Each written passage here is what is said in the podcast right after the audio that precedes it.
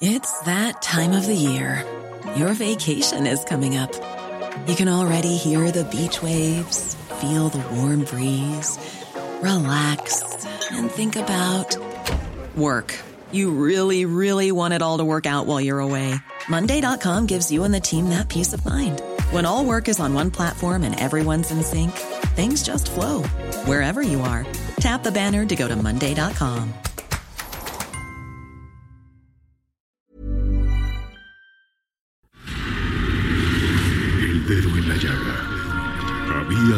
Vez un mundo en el que nadie creía. Un país de historias inexplicables. Una nación con personajes asombrosos. Santo Tomás tenía razón. Hay que ver para creer. El México increíble. Las verdades que duelen. La voz de los que callan. El dedo en la llaga. Infórmate, diviértete, enójate y vuelve a empezar.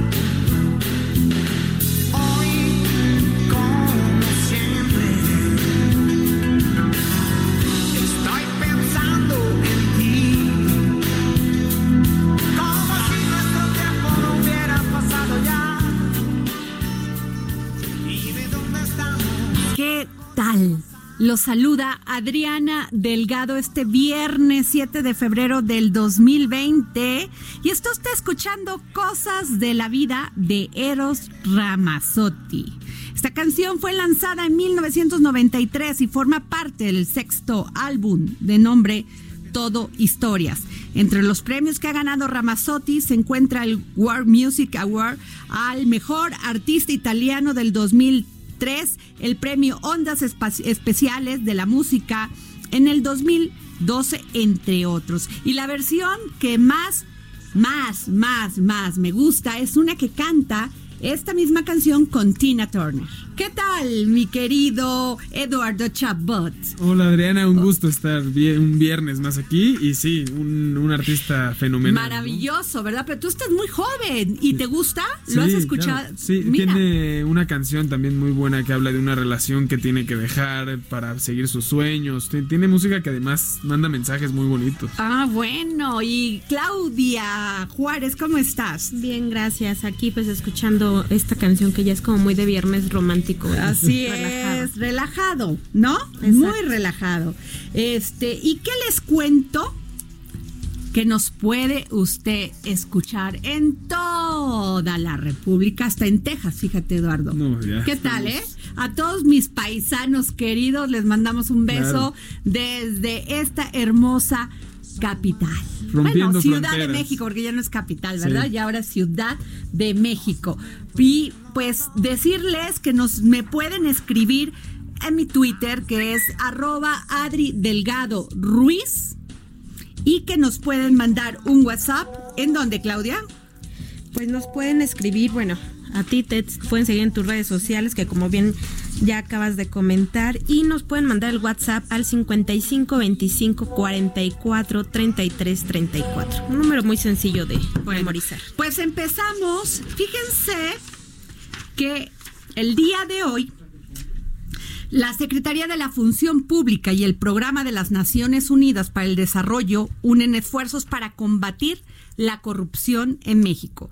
Este viernes firmaron un memorándum de, un memorándum de entendimiento mediante el cual intercambiarán información y colaborarán en acciones como el padrón de integridad empresarial, el cuarto plan de acción de México de la Alianza para el Gobierno Abierto, asegurar la transversalidad de la Agenda 2030 y los Objetivos de Desarrollo Sostenible. La funcionaria la secretaria Irma Heréndira Sandoval, destacó que la reactivación del gobierno abierto se lleva a cabo con controles democráticos en la vigilancia estatal para acabar con el espionaje que se dio en el pasado contra críticos del gobierno. Entre ambas instancias existe también el compromiso de trabajar de forma conjunta en el diseño de proyectos con un programa pedagógico y de comunicación sobre la nueva ética pública. Según la encuesta realizada por el Barómetro Global de la Corrupción, elaborado por Transparencia Internacional, el 61% de la población apoya la estrategia de la presente administración para combatir la corrupción. Qué buena noticia, ¿no, Eduardo? buenísima, que mejor escuchemos de estas noticias, ¿no? Empezar pues sí, fíjate, porque eso es muy importante. Ese es un mal que de veras está en el ADN de muchos los mexicanos. Yo no, yo no creo lo que decía el anterior presidente que casi lo traíamos como marca de nacimiento, ¿te acuerdas? Sí, pero como bien dices, la corrupción es el cáncer que nos pues sí, a todos los o sea, basta ya, ya no lo queremos, ya no queremos un país corrupto. Y me parece que estas acciones que está implementando la Secretaría de la Función Pública, a cargo de Irma Aréndida Sandoval van por muy buen camino. Eso es lo que deseamos los mexicanos. Eduardo, ¿Qué nos traes? Pues mucho en los deportes, muchas buenas noticias para seguir con este viernes de, buenas noticias con las mexicanas y una que nos va a poner nerviosos, ¿no? Se está jugando el preolímpico eh, de la CONCACAF para ver quién pasa a los Juegos Olímpicos de Tokio. México estaba en el mismo grupo que Canadá eh, este torneo eran dos grupos divididos eh, cuatro equipos por cada uno. Pasaban dos a las semifinales, dos de cada grupo. Y quienes avancen a la gran final serán quienes vayan a los Juegos Olímpicos de Tokio. México primero pasó por encima de Jamaica 1-0, le ganó a San Kitts y Nevis 6-0 y cayó con Canadá lamentablemente el martes 2-0. Canadá y Estados Unidos las selecciones más potentes por, por historia y por lo que han el tiempo que han estado practicando en el fútbol femenil. Y bueno, hoy a las 9 México enfrenta en Carson, California a la selección de Estados Unidos, un milagro el que va a necesitar la selección. Vuélvanme a repetir a qué hora. A las 9 de la noche. Por favor. Por favor, no se pierdan este partido. Son nuestras compatriotas, son nuestras este, compatriotas, tenemos que apoyarlas. No, y son unas ¿Por qué en Estados Unidos sí las apoyan y les hacen hasta desfiles por todas las ciudades? Y aquí en México pensamos que el fútbol femenil no es serio. En Estados Unidos el fútbol femenil tiene mucha mayor eh, trascendencia que, el fútbol varonil, inclusive, ¿no? Vamos a apoyar a nuestras compatriotas porque hoy se juega la final, el preolímpico de fútbol femenil. Que quien avance a la final, eh, hoy a las 6 Canadá y Costa Rica, quien gane irá a la final y a, y a, los Juegos Olímpicos, igual con Estados Unidos y México a las 9, que además es un clásico, ¿no? Es México frente al acérrimo rival deportivamente hablando, frente a Estados Unidos y, ganarle a una potencia como es Estados Unidos no solo es el hecho de conseguir el boleto a los Juegos Olímpicos, sino haber derrotado a una potencia como lo es Estados Unidos. Claro, y como lo he dicho siempre, Eduardo, ya sabes que yo soy pro mujeres, es el tema que tengan oportunidades de desarrollar el deporte que les gusta, que sean triunfadoras, que tengan esos espacios, me fascina. Sí, y que además ir a los Juegos Olímpicos es, es una puerta gigante para estas atletas de decir si estamos creciendo y si está funcionando que nos den el lugar de tener una liga MX femenina. Muy bien, Eduardo. Háblame del box. Del box también tenemos dos buenas noticias. Uno, ya están las mexicanas que irán a Buenos Aires, Argentina, al preolímpico también, que se disputará entre el 23 de marzo y el 3 de abril. Y que en caso de ganar nos representarían también en los Juegos Olímpicos de Tokio 2020. En el peso mosca está Krishna Álvarez, que tuvo el oro en este torneo previo que se hizo para conseguir a, a los participantes. Zaida Enríquez con la plata y Jessica Neri con el bronce. En el peso ligero estará Jennifer Yasmín Carrillo de Coahuila y Glorisa Carolina Fernández. En el welter estará Esmeralda Falcón, Guadalupe Solís y Elizabeth Chávez. En el peso también, en el welter, Brianda Tamara, Almanora Ibarra. Y en el medio, Citlali Vanessa Ortiz, Jocelyn Enedina y Lorena Giovanna González, quienes irán a Argentina a tratar de representar. Pues con toda, les mandamos toda la suerte y sabemos que van a hacer un gran, gran, gran. Sí, que este, consigan el pase a los Juegos Olímpicos es importante. Y eh, también el tema fuera de Juegos Olímpicos entre Jackie Nava y la Barbie Juárez, ¿no? Dos boxeadoras mexicanas eh, por excelencia que han estado en, en- la parte más alta de- del boxeo femenil y que ahora, bueno, mientras la Barbie es el presente, Jackie Nava es el pasado, ya se está retirando y no se quiere retirar hasta no pelear contra la Barbie Juárez, el pasado contra el presente. Falta que se arreglen los promotores y demás. Hace un par de semanas, en enero, se estrecharon la mano. Y que les paguen bien. Sí, claro. Por es- favor. Es, lo que, de hecho, es lo ¿No? que Jackie Navas está Porque pidiendo. qué ¿eh? bueno también que nos dan oportunidades, pero yo creo que también debe de haber una lucha en función de las de lo salarial, ¿no? Lo que nos platicaba eh, la Barbie Juárez el, el lunes justamente de esto, que pues no se ha logrado esta equidad en salarios. Entonces, esto es lo que hay que promover mucho. Bueno, pues que les cuento que mañana, 8 de febrero, a las 7.30 pm, por ADN 40, se va a pasar el documental Juego de Titanes, que además Eduardo Chabot tuvo su primer estelar en la tele Sí. nacional. Ahí, ahí lo tuvimos hace, hace un año que estuvimos cubriendo esto y que, bueno, regresa también el golf, el abierto de México, el World Golf Championship. Y bueno, ahí para que lo revivan, ya con también datos totalmente nuevos, ¿no? Renovado todo. Sí, porque fue fue el pasado del Claro, 19, exactamente. cómo estuvo todo todos estos días que es una fiesta, Eduardo. Sí, no, y más, vino Tiger Woods, está a punto de confirmarse que va a Justin esta Thomas vez. ya está ya está este ya ya ah, sí, ¿no? Ya confirmó y este y, Y este documental Johnson, platícanos porque además se ven las jugadas Sí, de, de- de- lo que significa el golf, la historia del golf, porque es un deporte apasionante. Antes no era considerado un deporte, pero claro que lo es. O sea, no cualquiera le da la pelotita por más, Sí. o por- además No, de ese tamaño. Y es ¿eh? complicado. También se habla de eso en el documental, Técnica. ¿no? Habla mucho de la técnica y, y que es el deporte en el que más se trata de, de fallar menos, no de acertar más, porque es de muchos fallos y es el que falle menos el que gana. Se toca ese tema, se ve la cara de la afición, que es algo que, que se busca Oye, mucho, los niños, los niños enamorados de los, o sea, pidiéndoles autógrafos a los a los golfistas, niños ya hablando que quieren ser los grandes golfistas. Yo siempre he dicho que el deporte y la educación va a salvar a los jóvenes, a una nueva a las nuevas generaciones de las drogas, el alcohol y todo lo demás. Pues sí, de hecho, y, y sucede mucho en este país. Y ¿no? esto se va a llevar, Eduardo, a cabo eh, del 19 al 23 de febrero en el Club de Golf Chapultepec. Sí, otra vez, ¿No? cuarto año consecutivo que vienen a México, en este acuerdo que tuvo con Grupo Salinas, y que ha sido un éxito, a la espera de que Tiger Y de Benjamín Salinas, porque él fue Sí, él es el lo- promotor, lo el, director de todo esto, el que creó este gran evento del World Champion, no, World, sí, Sí, el World, World Golf Championship. Championship, ¿no? Eh, sí, a ver qué sucede este año. Seguimos esperando a ver si Tiger Woods confirma. Estará interesante lo que pues vamos a este año. comentarlo aquí, ¿no? Claro que sí. Eh, y bueno, pues, ¿qué crees? Nos vamos con Miriam Lira y su momento GastroLab. Vanguardia culinaria.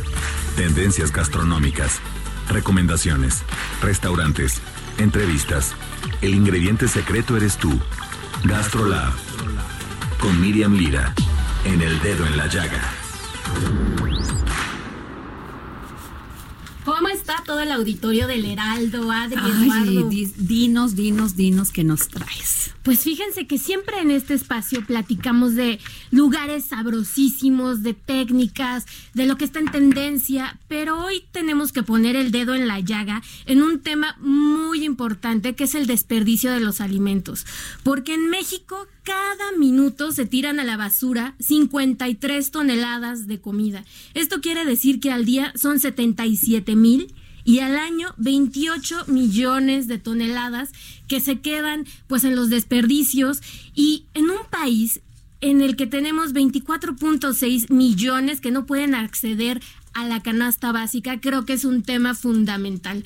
¿Cuántas veces no estamos nosotros frente al plato y decidimos dejar la mitad de la comida? No sé, nos hace facilísimo este, ya me llené, ya no, pero al momento de servirte exageras en las porciones y tal.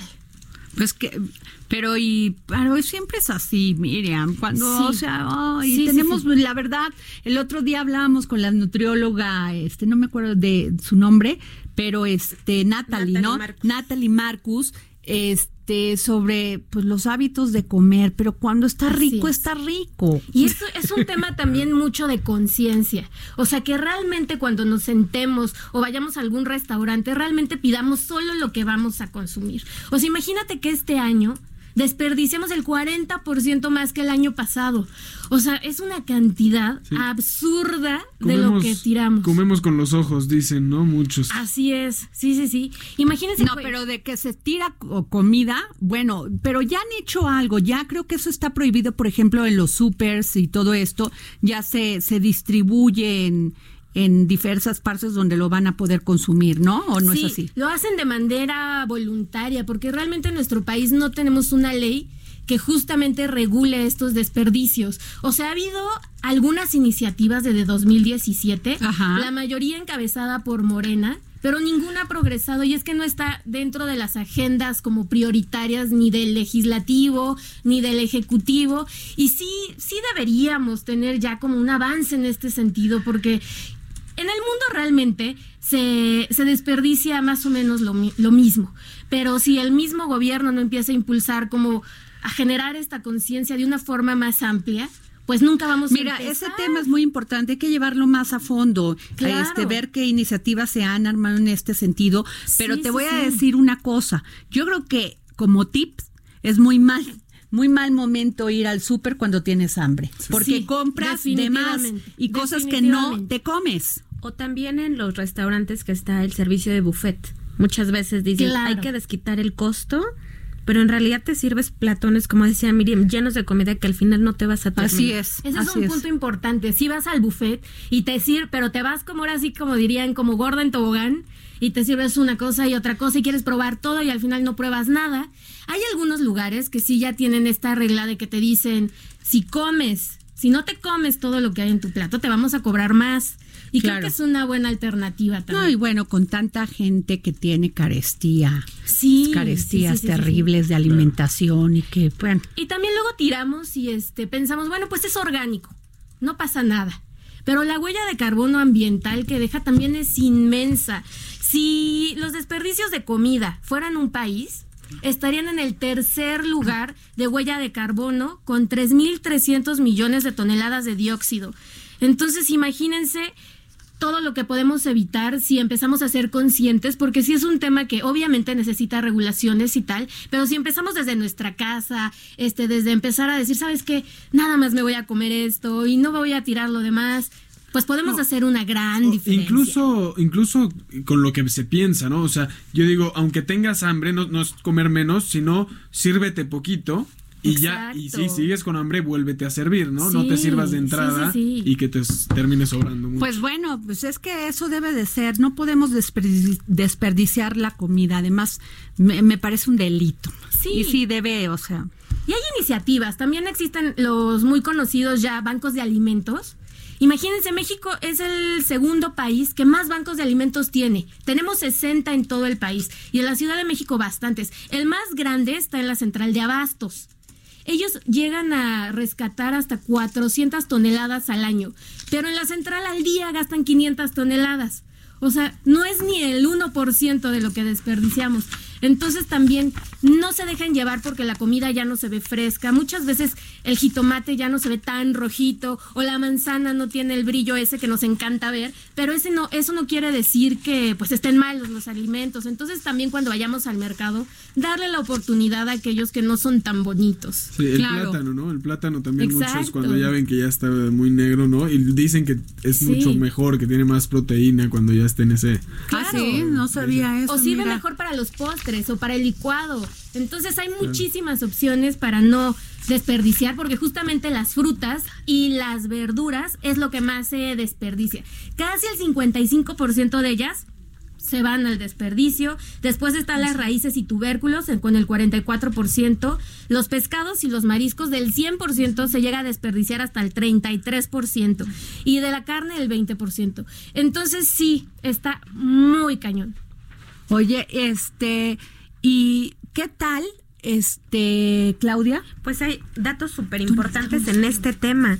Como bien dice Miriam, eh, México es uno de los que ocupan los principales lugares, pero el primer lugar, les paso también el dato que también es un tema que me interesó mucho, está Estados Unidos con 126 millones de toneladas de comida. Le sigue México deshonrosamente con 28 millones y en tercer lugar está Canadá con 13 millones de toneladas de comida. Entonces, como bien dices, con el problema de hambruna que hay en el mundo y uno tirando tanta comida, creo que es importante impulsar ¿Sabes qué sería interesante ver de los países grandes? porque evidentemente los que tienen mayor cantidad, menor cantidad de gente, pues consumen mucho menos, pero de los países grandes, los que menos desperdicio tienen, ¿qué, técnicas utilizan, no? Fíjate que es bien curioso, porque todos los países este, desperdician más o menos igual. Entonces Estados Unidos, lo que nos decía Clau, son casi 127 millones y es un país Estados Unidos, uno muy desarrollado, que tiene todas las técnicas y tal, y ellos tienen más desperdicio en el consumo. Y los países que son más pequeñitos, que tal vez son tercermundistas, tienen más desperdicio en la fase de producción, porque no tienen esa infraestructura para llevar los alimentos frescos y tal. Entonces sí, definitivamente es un tema de conciencia, de regulaciones también gubernamentales entre países, este y de conciencia social. Conciencia social totalmente. Sí, no no puede, o sea, lo que pasa es que sigo diciendo esto, no hay una política pública, ¿sí? Que nos concientice, no hay una campaña, no, no va en función de todas las secretarías haciendo, haciendo esta unión para generar estas políticas públicas. Entonces, Claro, es un trabajo. Es un esfuerzo aislado. Exacto, y es un esfuerzo que deberían involucrarse todas las partes, pero yo insisto, es un tema personal. Hace un momento hablábamos del tema de la corrupción y México es uno de los que más reconoce que ha dado sobornos. En el tema de la comida, reconocemos que hay problemas de desabasto, problemas de desnutrición, de falta de alimentos y tiramos la comida. Entonces no, no basta solo con que las autoridades delineen o definan políticas que pueden estar en el tintero. También, también como personas hay que involucrarnos más en este tipo de situaciones. Pues bueno, nos vamos a tener que ir a un corte. Miriam, gracias. es un gran tema y yo pediría que busquemos a diputados para que nos expliquen si hay alguna iniciativa relacionado con esto. Que ya o a, la ley. o a la, a la, Cámara en la Ciudad de México. ¿No? Que no quede en el tintero. Claro que sí. Bueno, pues yo soy Adriana Delgado y me escucha usted a través del Heraldo Radio aquí en su programa El Dedo en la Llaga.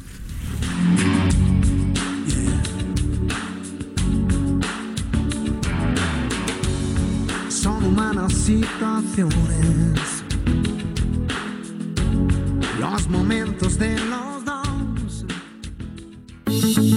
Sigue a Adriana Delgado en su cuenta de Twitter arroba Adri Delgado Ruiz.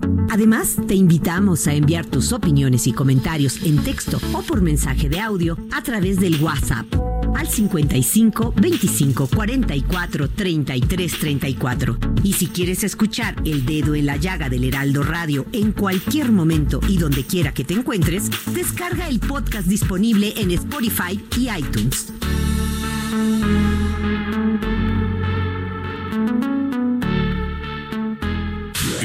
Radio.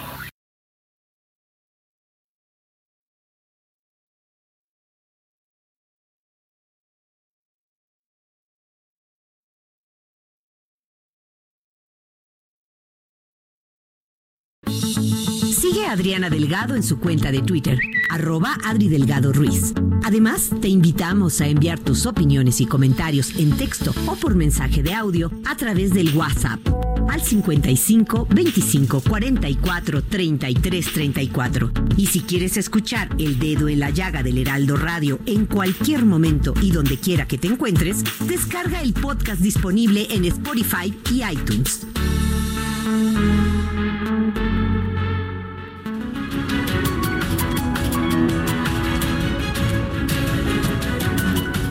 Bueno, pues regresamos aquí al dedo en la llaga. Yo soy Adriana Delgado y sí nos escucha usted por el Heraldo Radio. ¿Y qué les puedo decir? Tengo una invitada de súper lujo a la cual agradezco que esté aquí en los micrófonos del Heraldo Radio. Ana María Olabuenaga, publicista mexicana. Gracias, Adriana. Un placer estar aquí. Y autora del libro Linchamientos Digitales. ¿Qué tal? ¿Qué título? No, Hay, no hay manera que nos salvemos de este linchamiento, nadie. Nos secuestraron, Ana María, nos quitaron nuestra libertad de hasta de opinar, porque nos da miedo opinar diferente, porque se nos viene un mundo acechándonos y diciéndonos, ¡pum!, hasta que nos tiran nos la arrancamos nosotros mismos, la libertad, nos, nos la estamos quitando unos a los otros. Somos estos pequeños, este, o little brothers que nos estamos viendo los unos a los otros y decimos, voy a buscarte y te voy a exhibir y te voy a llevar al tribunal digital y voy a acabar con tu reputación. O sea, es entre nosotros mismos y juntos en esta muchedumbre digital con una voz moralizada y, brutal. Porque además ni sabemos, porque están detrás escondidos en este en personajes que no los imaginamos, pero nunca sabes quiénes son los que te atacan. No, a veces que no lo sabes. Hay gente que se ha encontrado con sus troller, con sus trolls, este, se los ha encontrado y le ha dicho, aquí estoy, dímelo frente a frente. Y le piden una disculpa. Es curioso, sucede generalmente. Eh, Ana María, ¿a ti te ha pasado? ¿Te han linchado en las redes? ¿Por qué? Pues por decir, por publicar un artículo que no le pareció a un grupo de personas, por ese tipo de cosas, por decir algo, por, por algo simple, sencillo. Y sabes qué me parece muy irresponsable, Ana María, a ver si estás tú de acuerdo conmigo, que los políticos usen las redes sociales para denostar, desgastar y desmoralizar. O sea, el hecho que tú no pienses igual que un presidente de partido, que un diputado, como un senador, debería ser respetado en un país con esa, con ese grado de, de conocimiento sobre las libertades. Pues que cada vez más es ahí el campo de batalla. Se están volviendo las, las redes, es, donde realmente se, se llevan a cabo las batallas y se conquistan espacios eh, muy importantes de reputación, de poder simbólico. Ahí es donde se conquistan. Entonces sí, está siendo ahí y cada vez como cada 15 segundos alguien se sube a una red alguien este, está contratando un espacio en una red, entonces esto está creciendo exponencialmente y se vuelve cada vez más complicado manejarlo. Ahora, ¿qué, qué condiciones debe de tener una sociedad en todos los sentidos? Este, de convivencia o de falta de convivencia. Eso se da como la de nosotros, que se está volviendo el asesino en este atrás de un celular para eh, lincharnos a todos? ¿Qué condiciones emocionales, políticas, económicas, sociales, culturales? Fíjate que yo lo que creo es que está estallando todo lo que sucedió en, digamos, todos los, lo que creíamos que habíamos solucionado en el siglo XX nos está estallando. Y al estallarnos los partidos políticos, al estallarnos las soluciones sociales que creíamos haber encontrado, al estallarnos esa disque equidad entre géneros, todo eso está estallando. Y entonces nosotros en las redes, que tiene su parte súper positiva, porque también tiene, tiene la otra cara en donde se visibilizan causas en donde le damos voz a los que nunca la habían tenido, pero esta indignación de no funcionó todo lo que yo creí que iba a funcionar en el siglo pasado está estallando de una manera tremenda, tremenda, y entonces pues, se, se, se, convierte en esta muchedumbre digital en trance, este, que, que, que acaba con, con lo que se para enfrente. La soledad, ¿qué tanto tiene que ver en esto? También tiene que ver, ciertamente tiene que ver. La soledad como individuos, que perdamos, que estemos perdiendo los valores. Yo creo que tiene de, que sobre todo el respeto. Bueno, obviamente, o sea, sí est estamos perdiendo muchos muchos valores entre otras cosas y creo que también este es otro elemento que me parece fundamental. La tecnología no te deja detenerte mucho en, en, lo que acabas de decir. Es más, si te fijaste, Adriana, cómo lo dijiste, te detuviste porque lo dijiste, la, los valores, bajaste el tono de voz, uh -huh. lo dijiste lentamente, dijiste, o sea, estabas diciendo algo importante. La tecnología no te da tiempo de decir cosas importantes, todo va rápido, el timeline hay que pasarlo muy rápido, entonces no hay cosas importantes uh -huh. y eso está pasando también, que estallan esas, este, la compasión, o sea, palabras así, compasión, valores, amor, son palabras que dices, no, a ver, sigamos, ya no nos estamos entreteniendo, divirtámonos de otra manera, pongamos un gatito o algo que nos haga reír y sigamos adelante, ¿no? O, o trolemos a alguien, o subámonos al tren del mame de alguien. ¿no? Claro, además la, eh, este, pues, las redes están volviendo esa, ese juzgado. Sí, un tribunal. Un tribunal. Sí. Este terrible, o sea. Exacto, se vuelve un tribunal. Te juzgan antes de, de siquiera que sin contexto. sin contexto sin ningún contexto. Por una frase te van se, se, simplifica lo que lo todo lo que lo que tú hayas podido decir o una, un artículo hayas algo que hayas dicho tú en alguna reunión se simplifica una frase se magnifica y por eso moralmente se dice esto está bien o está esto está mal. El otro día fíjate que me decía un, un compañero un compañero de ustedes de aquí de, de, del Heraldo me decía bueno pero hay que tener la piel muy gruesa y yo he aguantado mucho le dije a ti nunca te han linchado o sea, a ti te han troleado, a ti nunca te han corrido de una empresa porque las redes sociales están en tu contra, nunca te han corrido. Qué gran punto ese. Y eso sí es linchamiento. Ese es el linchamiento. Cuando tú en el mundo este que consideramos el nuestro, van contra ti y acaban con tu vida, este, pues con tu vida económica, con tu vida profesional, que es con lo que vive tu familia. No, el caso de Olimpia, Claudia. ¿no? Exacto. Acaban de juzgar Sí. a uno de los de los este jóvenes, ¿no? Que difundió las imágenes. No, eh, bueno, el caso de Olimpia fue esta y, chica y que se promulgó un, ya una sí, ley. que te estaba con su novio, el Exacto. cuate le toma sí. fotos. El y famoso luego, pack. Exacto. Y luego sí. las envía, sí. se enoja con ella Ajá. y las envía a todos lados. La mamá la ve, aquí nos contó limpia en estos micrófonos y su cara se empezó a llenar de lágrimas porque dice, tú no sabes lo que yo sentí cuando mi mamá sí. y mis hermanitos vieron las fotografías. Y yo confié, era mi novio. Ella tuvo tres intentos de suicidio, es, es muy grave y esta semana justo platicábamos al inicio que se da algo muy emblemático. Capturan a, un, a una persona que filtra fotografías en la UNAM, sin, no están consensuadas, y es el primer caso que se va a juzgar bajo esta ley Olimpia. ¿Qué falta, Ana María? Tú eso, que eres eso. una experta en esto. ¿Regulación? Falta regulación. ¿Pero no quita la libertad? Es que eso es lo que tenemos que debatir. O sea, hasta dónde la libertad, hasta dónde no. Yo creo que hay un marco, debe de haber un marco legal como la ley que estamos ahora este, eh, nombrando, la ley Olimpia. Uh -huh. Tiene que haber un marco legal que no puedas afectar los derechos y las libertades de otro. Y el tema del anonimato, ¿no? A También, otra cosa. ¿no? Que es, sí.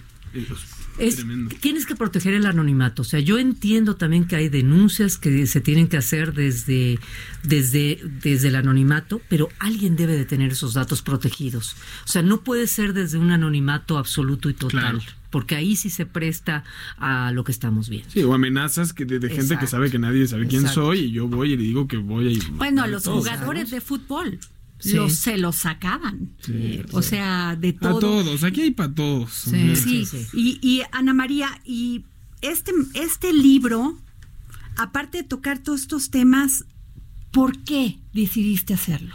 Porque me parece que, que que sí estamos en un momento crítico de desbordamiento de indignación y de ira, que no va a parar, que no está parando, va a seguir desbordándose y sobre todo hay, hay a mí un instante que me parece tremendo, que es cuando Mark Zuckerberg hace, hace un, dos años le dijeron, ¿y qué hacemos? Si usted sabe que las cosas no están funcionando, dijo, yo yo voy a lograr que las cosas funcionen, denme 5 a 10 años.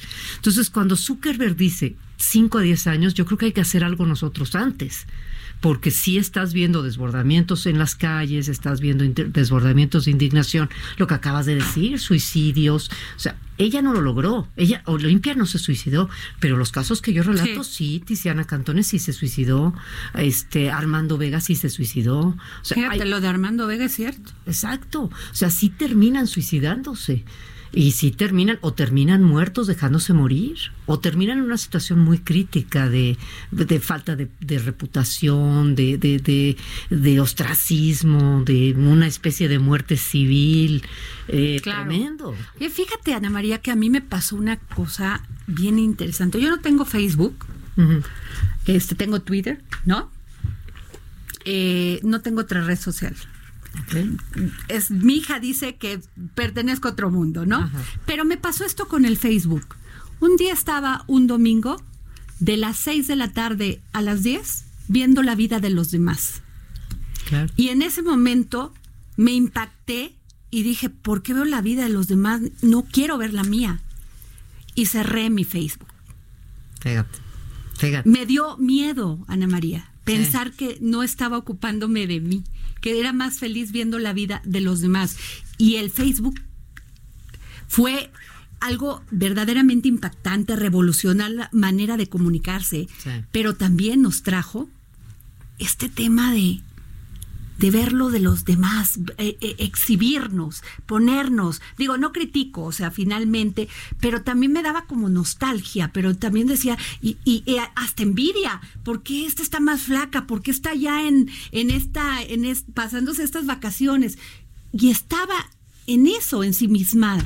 Sí, no le hemos dado mucho peso a eso, o sea, nosotros como sociedad. Yo a veces pienso tan fácil que sería poner el teléfono a un lado y seguir como era la vida antes de que existían las redes sociales, pero ya no se puede, ya, ya la forma en la que afecta va más allá de eso. Pero es que ya el teléfono, nos dirás tú, ya traes en los teléfonos inteligentes el banco, el este, o sea, tienes que estar viendo, entonces estás viendo y te entra el mensaje y te entra el del mail y te ¿Cómo salir de eso, Ana María? No, no se puede. O sea, tienen razón lo que estaban comentando. No se puede. De hecho, uno de los casos que yo relato no tiene y nunca ha tenido redes. Eh, Nicolás Alvarado nunca ha tenido redes y fue linchado y es uno de los linchamientos más hondos.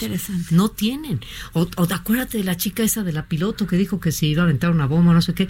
Fíjate lo que hizo la gente. Tomaron su, su declaración que hizo en Facebook, la tomaron y la aventaron al Tribunal Digital, que es Twitter, para que ahí se decidiera su destino. Entonces, no, no lo puedes, ya no puedes modificarlo.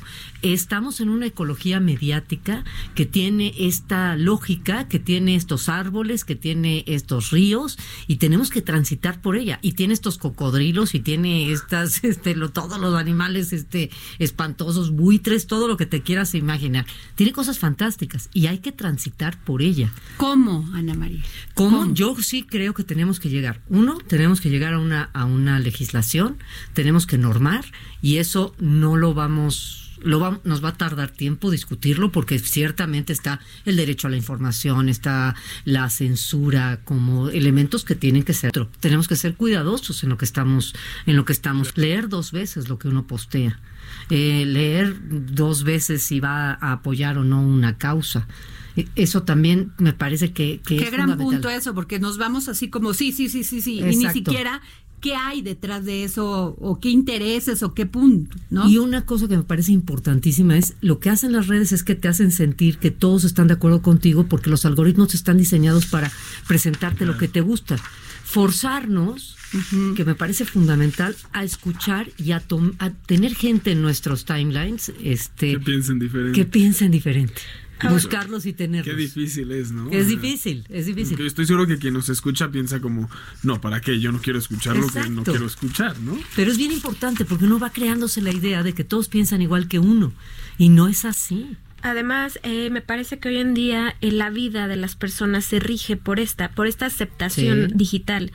Un like, un follower, un, un me gusta, un tweet compartido. Eso para muchas No, bueno, personas. te hoy en día emociona. Ya, Sí, claro. exacto, ya define tu estado Sí, de ya ánimo. defines si tuviste más de 10 likes. ¡Ay, qué padre! O sea, soy un éxito mundial. No. Sí, sí, sí, está- ¿No? estás dividido así, claro, porque eso es, eso es como se que- contabiliza tu reputación, ¿no? Tu poder simbólico se contabiliza de esa manera. Tienes esta serie de, de bolsas de monedas de oro que son tus likes y tus. Oye, Ana gusta. María, bueno, Ana María o la Buenaga ha sido considerada la publicista más reconocida del país y fue la primera mujer en sumarse al Salón de la Fama de Iberoamérica. Ana María, quiero preguntarte, ¿y esa publicidad, tú dijiste la comunicación comercial ya no es igual. Internet y el comercio online son el futuro y hay que entendernos. Las redes sociales y la interactividad, interactividad de los nuevos medios cambiaron no solo la lógica social, la conversación y la publicidad. Sí, ¿Cómo total. cambió la publicidad en función del, del Totalmente. Es un, es un sistema totalmente distinto de tener medios masivos, básicamente, en donde nosotros nos comunicábamos con las personas, cinco, seis medios masivos, la radio, la televisión, etcétera, no, se volvieron millones de medios.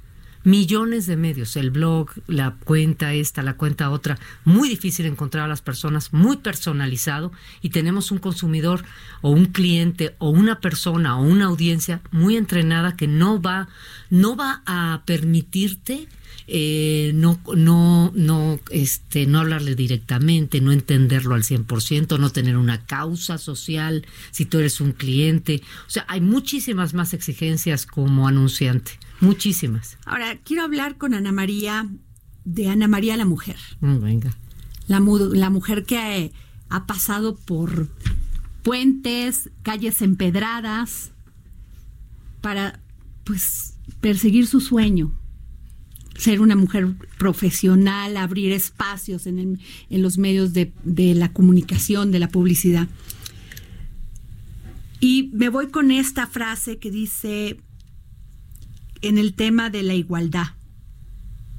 Y dices, primero hay que empezar en la casa. Sí. ¿Por qué? Porque porque ahí es en donde realmente se sientan las bases de lo que de lo que va a ser todo. Eh, siempre he pensado, además otra cosa que platicábamos hace un momento, que es la decisión de quedarte en la casa o la decisión de salir a trabajar son decisiones bien difíciles. Eh, si tienes la opción. También hay veces que no tienes la opción y tienes que salir a trabajar y hacer la vida, eh, de hacer la vida como, como puedes lograrla, ¿no? Eh, si tienes la opción es bien complejo, es bien complejo. Son, este, es, es una tarea, todas son tareas de tiempo completo. Ser mamá es una tarea de, de tiempo completo. Ser, este, ser periodista también es una tarea de tiempo completo. Entonces, bueno, es una, es, es una labor compleja para las, para las mujeres de, en este país. Inclusive tengo aquí una anécdota que tenías, ibas al festival de Cannes, pero ese día Sí. tu hijo cumplía 18 años. Me habían invitado como jurado al Festival de Cannes. eh, era la segunda o tercera vez que iba al festival y me habían invitado como jurado. Y es un, eh, tiene mucho prestigio el, festival. me imagino, claro. Sí, es el más prestigi- eh, prestigiado de los, de los este, festivales. Pero ese fin de semana mi hijo con, este, cumplía 18 años y dije, no, yo me voy a quedar. Y lo que me contestaron fue, él no va a querer estar contigo en sus 18 años. Le dije, esa va a ser su decisión. La mía es quedarme para ver si él quiere pasar sus 18 años conmigo. Y me quedé feliz, con la, esperando la decisión de él. Y quiso comer conmigo, sin presionarlo. Entonces, y hubiera tomado la decisión de cualquier manera para quedarme, porque esas, esas son las cosas que me parece que no separas. No es que la vida privada o la vida pública o la vida profesional estén separadas, es una sola, es un- eres una sola entidad. Y el hecho de que ya en la distancia, yo supongo que mi hijo sabrá que cuando cumplió 18 años yo estaba ahí. Yo estaba ahí y si él hubiera querido irse con sus amigos, no hubiera habido ningún problema, ¿no? Monsiváis se refería a ti. Sí. Lo conociste. Lo conocí, un hombre fantástico, inteligente, mordaz, es simpatiquísimo. Y cuando me dijo la, cuando me dijo, creo que tú eres la emperatriz del impacto efímero. Le dije, bueno, o sea, ya nada más la frase. Como emperatriz del impacto, efímero. Entonces, claro, que es una, es una broma en sí misma, ¿no? Claro. Eh, en esta idea de que los publicistas tenemos un impacto tan delicado, tan sutil, tan breve de 20 segundos, 10 segundos, 30, si ya tenemos mucha suerte, que por eso me lo dijo. Me dice, con tus billboards o con tus este, anuncios de televisión o de radio, te has convertido en la emperatriz del impacto efímero. Bueno, lo amé, lo amé, este me pareció una definición fantástica de lo que hace un creativo publicitario. Y eso te llevó a hinchamientos digitales, todo este camino. Sí. ¿Cuándo salió el libro? ¿Cuándo? El libro acaba de salir. O sea, reciente, reciente, acaba de salir, lo presenté en Guadalajara a final de año, desde el año pasado. Lo estoy presentando, voy a hacer las presentaciones ahora académicas en las universidades, porque tiene que ver con todo este nuevo fenómeno de comunicación, esta nueva lógica tecnológica amplificadísima, velocísima a la que nos estamos enfrentando. Voy a hacer las presentaciones en, en universidades, entonces lo estoy en este momento presentando. Ana María, y la gente que tenemos ya este, una edad pero por ejemplo te podemos expresar qué sentimos de las redes, pero los jóvenes, ¿qué te dicen? Cuando les cuando les comentas todo esto de lo que lo grave que puede ser y la y lo extremo que puede ser llevar esto hay muchos, fíjate que cada vez está, eh, lo ven con mayor claridad, ellos mismos lo sienten. Hay muchos que se han apartado. ¿Qué te dice tu hijo? Se apartó de la, se ha apartado de las redes, o sea, cada vez está más lejos de las redes. Hay como toda una nueva generación que siente que la vida analógica tiene su, su este, su swing, por decirlo de alguna manera, y están regresando como a partes analógicas de la vida sin, sin desconectarse de, la, de las virtudes tecnológicas. Pero sí veo muchos que están dejando redes sociales, que se alejan de las redes sociales. Hay todo, además, hay toda una tendencia alrededor de ello.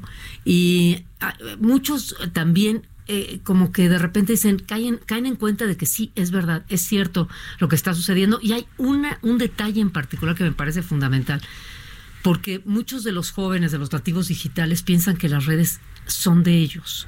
¿no? Te dicen, pero es donde yo me expreso, es donde están mis amigos, es, mi red. Y tú dices, no, es del Señor, mira, te voy aquí están los nombres de los dueños, ¿no? Que además te pueden censurar y te pueden decir, no vas a poner eso ahí.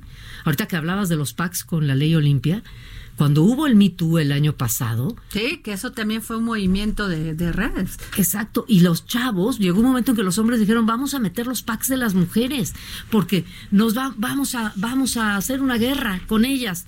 Y, Twitter dijo, a ver muchachos, no, esta no es su fiesta. Esta es una plataforma que tiene dueño y no vamos a permitir ese tipo de cosas.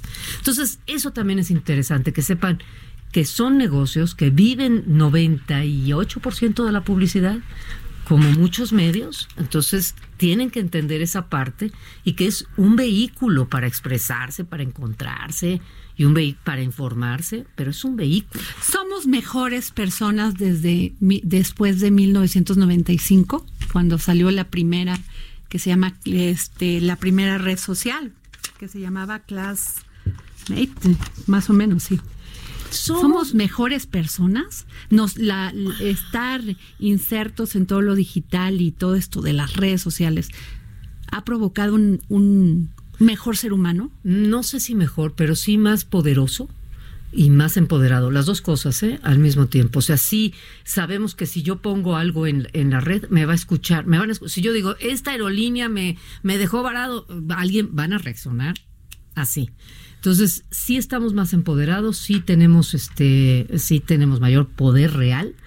Mejores no sé, mejor es, no sé, difícil saberlo, ¿no? Hay algunos que a lo mejor sí han encontrado un vehículo para tener una causa, un activismo. Pues, Muchas este, minorías, ¿no? Yo pienso. También. Que, también. encuentran gente que, que se sentían solos y de repente a ti también te pasó y juntos encuentro a alguien que pasó por lo mismo que yo, ¿no? Eso también es cierto, Tiene, encuentras un eco de grupos que pueden este, estar a tu lado y hacerte fuerte en una situación más complicada, política, social, personal. Sí, es cierto. Y me llama la atención que encontraste de todo esto que estás mencionando y de las tendencias, lo que comentabas, Adri, de tu hijo, que cada vez se alejan más, está la tendencia de los ermitaños digitales, que ya están dejando cualquier contacto con redes sociales y lo más que puedan la tecnología, que también me parece algo complicado. Bueno, es que además, los, bueno, ves a los niños en los restaurantes con el teléfono. Sí. O sea, niños de 10 años y los papás también con el teléfono. A es, por eso me refería si, son, si estamos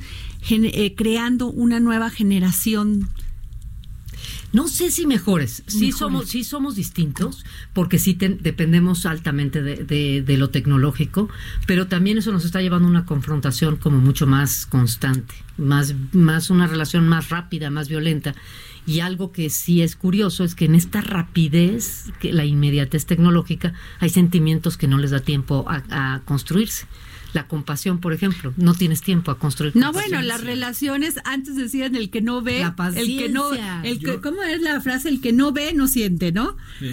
y ahora no hay ojos que no ven, corazón que no siente. Y ahora no hay manera, o sea, ves al No. novio, a la novia eh, de acá, allá, o sea, la vas siguiendo, o sea, por Instagram. Y a veces lo que ves no es lo que está en la realidad. Eso es terrible. También. Pero, pero fíjate qué, qué curioso lo que se está perdiendo ahorita que tú La decías la, paciencia. La- ahorita que decías la paciencia, son emociones que no tiene la tecnología. Las máquinas no desean, no sueñan, no son pacientes, no tienen compasión Claro. y eso es lo que estamos perdiendo, ¿eh? Es que yo lo veo más a- humano. A, a niños, a mi sobrino, y, y ya no tiene paciencia. Ya No. todo, como se acostumbran a que todo sale tan rápido, Sí. ya no hay, ya no hay ver la tele y vienen los comerciales, ¿no? No. Que- ¿Cómo que comerciales? Yo estoy. Si no aguantamos los cinco segundos del video de YouTube, ¿no? Que te mandé Sí. y estás picándole 20 horas porque ya lo Tremendo, quieres pasar. ¿no? Tremendo, no aguantamos eso. Tremendo. Pues, este, Ana María, acompáñanos para despedirte bien en unos minutos. Vamos con nuestro querido Gonzalo Lira. ¿Cómo están? Para platícanos rápido Les sobre qué va a pasar con los os- con Pues el Mira, Oscar. justo hablando de, de cosas digitales, eh, si los Oscar se entregaran a través de las redes sociales, por ejemplo, ¿no? Ya eh, la plataforma de Twitter ya sacó cuáles han sido las películas más populares, los actores más populares. Entonces, si, si se tratara de eso, ¿no? Las películas nominadas más tuiteadas, en número uno está Parasite, esta película coreana que ha dado muchísimo de qué hablar y que también tiene como muchas cosas políticas eh, sobre eh, el involucramiento de las culturas asiáticas ah, actualmente en, Estados Unidos. En segundo lugar está Joker, que creo que también habla mucho, o al menos se adhiere mucho a, a este hartazgo social y, y cómo las redes, en este caso, también nos ayudan a encontrar eh, una identificación, una identidad. El Joker ha, ha mostrado que la gente a través de esta película se ha identificado de muchas formas y Jojo Rabbit es como la tercera más popular. Yo soy equipo de- que por ahí yo creo que se puede llevar el premio de guion adaptado eh, este domingo. Y las- los más populares actores está Brad Pitt en número uno, que sabemos que ya está cantadísimo su Oscar por la película de Tarantino. Está Joaquín Phoenix por El Guasón también.